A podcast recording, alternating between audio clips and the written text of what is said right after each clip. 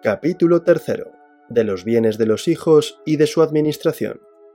Artículo 164. Los padres administrarán los bienes de los hijos con la misma diligencia que los suyos propios, cumpliendo las obligaciones generales de todo administrador y las especiales establecidas en la ley hipotecaria. Se exceptúan de la administración paterna 1. Los bienes adquiridos por título gratuito cuando el disponente lo hubiera ordenado de manera expresa se cumplirá estrictamente la voluntad de éste sobre la administración de estos bienes y destino de sus frutos. 2. Los adquiridos por sucesión en que uno o ambos de los que ejerzan la patria potestad hubieran sido justamente desheredados o no hubiera podido heredar por causa de indignidad, que serán administrados por la persona designada por el causante y en su defecto y sucesivamente por el otro progenitor o por un administrador judicial especialmente nombrado.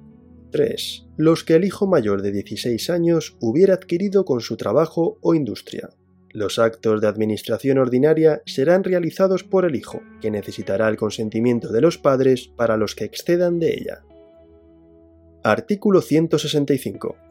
Pertenecen siempre al hijo no emancipado los frutos de sus bienes, así como todo lo que adquiera con su trabajo o industria. No obstante, los padres podrán destinarlos del menor que viva con ambos o con uno solo de ellos, en la parte que le corresponda, al levantamiento de las cargas familiares y no estarán obligados a rendir cuentas de lo que hubiesen consumido en tales atenciones. Con este fin, se entregarán a los padres en la medida adecuada los frutos de los bienes que ellos no administren se exceptúan los frutos de los bienes a que se refieren los números 1 y 2 del artículo anterior y los de aquellos donados o dejados a los hijos especialmente para su educación o carrera. Pero si los padres carecieren de medios, podrán pedir al juez que se les entregue la parte que en equidad proceda. Artículo 166.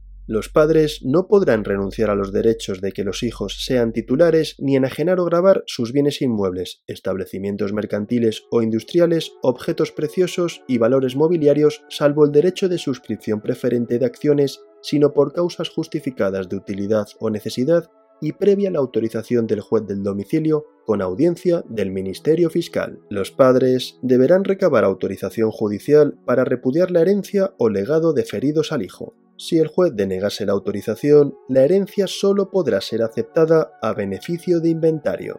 No será necesaria autorización judicial si el menor hubiese cumplido 16 años y consintiera en documento público ni para la enajenación de valores mobiliarios siempre que su importe se reinvierta en bienes o valores seguros.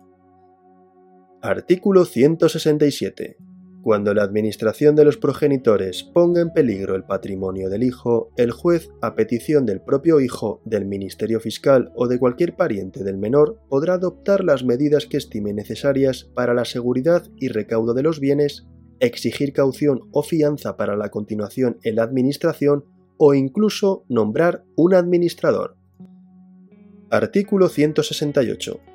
Al término de la patria potestad, podrán los hijos exigir a los padres la rendición de cuentas de la administración que ejercieron sobre sus bienes hasta entonces. La acción para exigir el cumplimiento de esta obligación prescribirá a los tres años. En caso de pérdida o deterioro de los bienes por dolo o culpa grave, responderán los padres de los daños y perjuicios sufridos.